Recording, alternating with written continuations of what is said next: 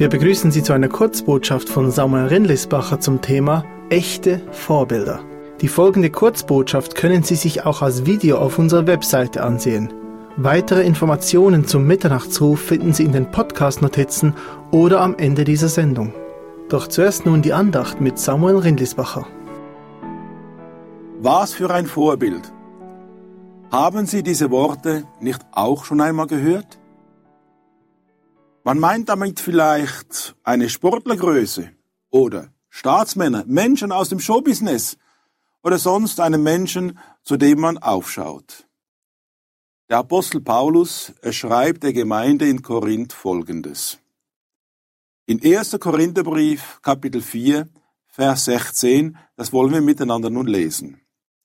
Da heißt es, ich bitte euch nun, seid meine Nachahmer. Oder andere Übersetzungen sagen, ich bitte euch nun, nehmt mich zum Vorbild. Wow. Nimmt Paulus nicht etwa den Mund etwas gar zu voll? Doch bevor wir den Paulus verurteilen, wollen wir etwas genauer hinsehen. Auf seiner zweiten Missionsreise, da gründete Paulus die Gemeinde in Korinth. Auf dem Weg dorthin wurde er in der Hafenstadt von Philippi misshandelt. Zu Unrecht klagte man ihn an. Man riss ihm die Kleider vom Leib, schlug seinen Rücken blutig, und zwar mit Ruten, und warf ihn dann ins Gefängnis.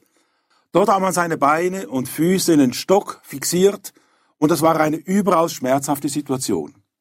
Aus dem Gefängnis entlassen, machte er sich auf den Weg nach Thessalonich. Und auch dort wurde er verfolgt. In der nächsten Stadt, in Beröa, wiegelte man das Volk gegen ihn auf und schließlich wurde er in Athen ausgelacht und runtergeputzt. Das war die Vorgeschichte. In Korinth angekommen entstand dann während einer eineinhalb Jahre lang dauernden harten Arbeit die christliche Gemeinde von Korinth. Um dieses Ziel zu erreichen, scheute Paulus keine Arbeit noch Mühe. Am Tag arbeitete er hart als Zeltmacher und am Abend und in der Nacht lehrt er das Evangelium. Und so entstand die Gemeinde. Und diese Gemeinde war alles andere als perfekt. Vielmehr eine Gemeinde mit manchen Problemen. Sie waren sehr parteiisch. Sie hatten Probleme mit Unmoral. Dazu Streit untereinander. Beim Abendmahl gab es sogar Alkoholexzesse und sogar vor Gericht gingen sie miteinander. Dazu verleumdeten sie den Apostel Paulus und sie stellten sein Amt und seine Botschaft in Frage. Alles in allem keine optimale Ausgangslage. Und ich denke, dass manch einer von uns hätte die Hoffnung schon längst aufgegeben, vielleicht sogar als Gemeindepastor den Rücktritt eingereicht. Rein objektiv gesehen hätte Paulus entmutigt sein können, niedergeschlagen oder enttäuscht, sich von den Gläubigen in Korinth abwenden, ihnen den Rücken zukehren. Doch nicht so der Apostel Paulus. Er macht weiter.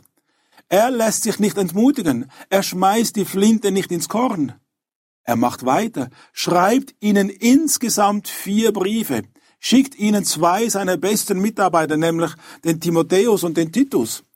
Dabei verfolgt Paulus ein großes Ziel, nämlich die Christen in Korinth sollten im Glauben wachsen, geistlich vorwärts kommen, lernen so zu leben, dass ihr Leben Gott verherrlicht und dieses dem Wort Gottes entspricht.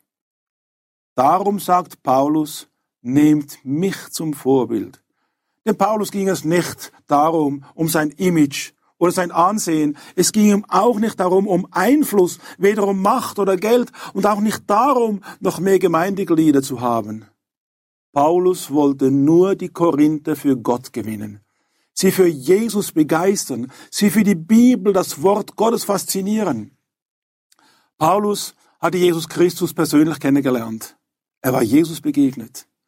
Und diese Begegnung mit Jesus Christus hatte sein Leben total verändert. Ja, sein Denken, sein Handeln und sein Lebensziel umgekrempelt. Vor dieser Begegnung mit Jesus Christus hatte Paulus die Christen gehasst.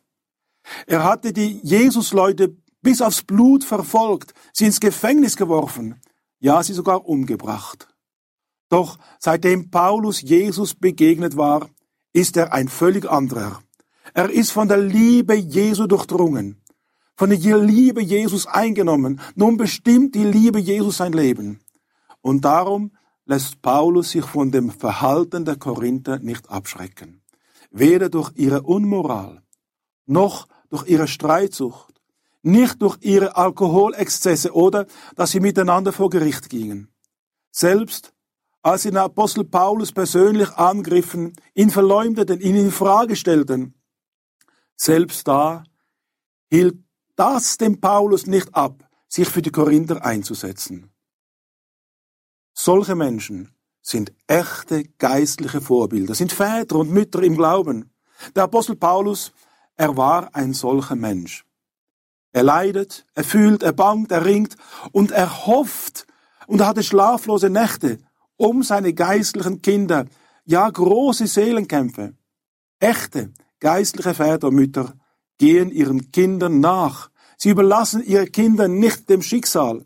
Und selbst dann, wenn sie sündige Wege einschlagen, dann bestürmen sie den Himmel, ringen im Gebet für ihre Kinder, lassen sich nicht davon abhalten, für sie vor Gott einzustehen.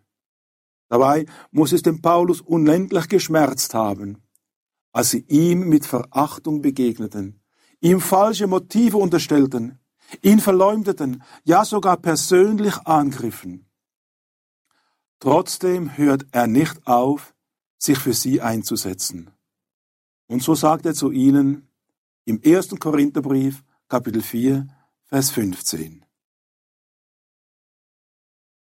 Denn wenn ihr zehntausend Erzieher in Christus hättet, so doch nicht viele Väter, denn in Christus Jesus habe ich euch gezeugt durch das Evangelium.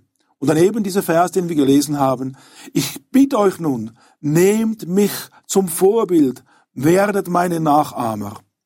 Paulus will damit sagen, ein Lehrmeister ist kein Vater. Ein Lehrmeister ist sehr wohl eine gute Sache. Ein solcher, er vermittelt Wissen, Fähigkeiten. Doch ein Lehrmeister hat nur eine sehr begrenzte Funktion. Er zeigt seinem Lehrling, wie etwas gemacht wird. Er weist seinen Lehrling vielleicht zurecht. Er spornt ihn an. Er ermahnt ihn, korrigiert, lobt, tadelt. Doch ein Lehrmeister tut dies nur bis zu einem gewissen Punkt. Entweder bis zum Ende der Ausbildung oder bis zu dem Zeitpunkt, wenn ein Lehrmeister feststellt, es hat doch alles keinen Sinn. Der Lehrling macht sowieso das, was er will. Der Lehrling lässt sich nicht sagen. Und dann sagt schließlich der Lehrmeister, das lasse ich doch bleiben. Ein Vater jedoch, der bleibt dran. Ein Vater nach biblischem Vorbild hört nie auf zu lieben. Er hofft weiter, dass der Sohn, die Tochter zurückkommt. Er hört nie auf zu warten, zu beten. Ein echter biblischer Vater ringt, kämpft, betet, auch dann, wenn die Umstände ganz anders aussehen. Das ist das Vorbild des Apostels Paulus. Und darum sagt er, wie wir gelesen haben, in 1. Korintherbrief Kapitel 4, Vers 16. Ich bitte euch, nehmt mich zum Vorbild, werdet meine Nachahmer.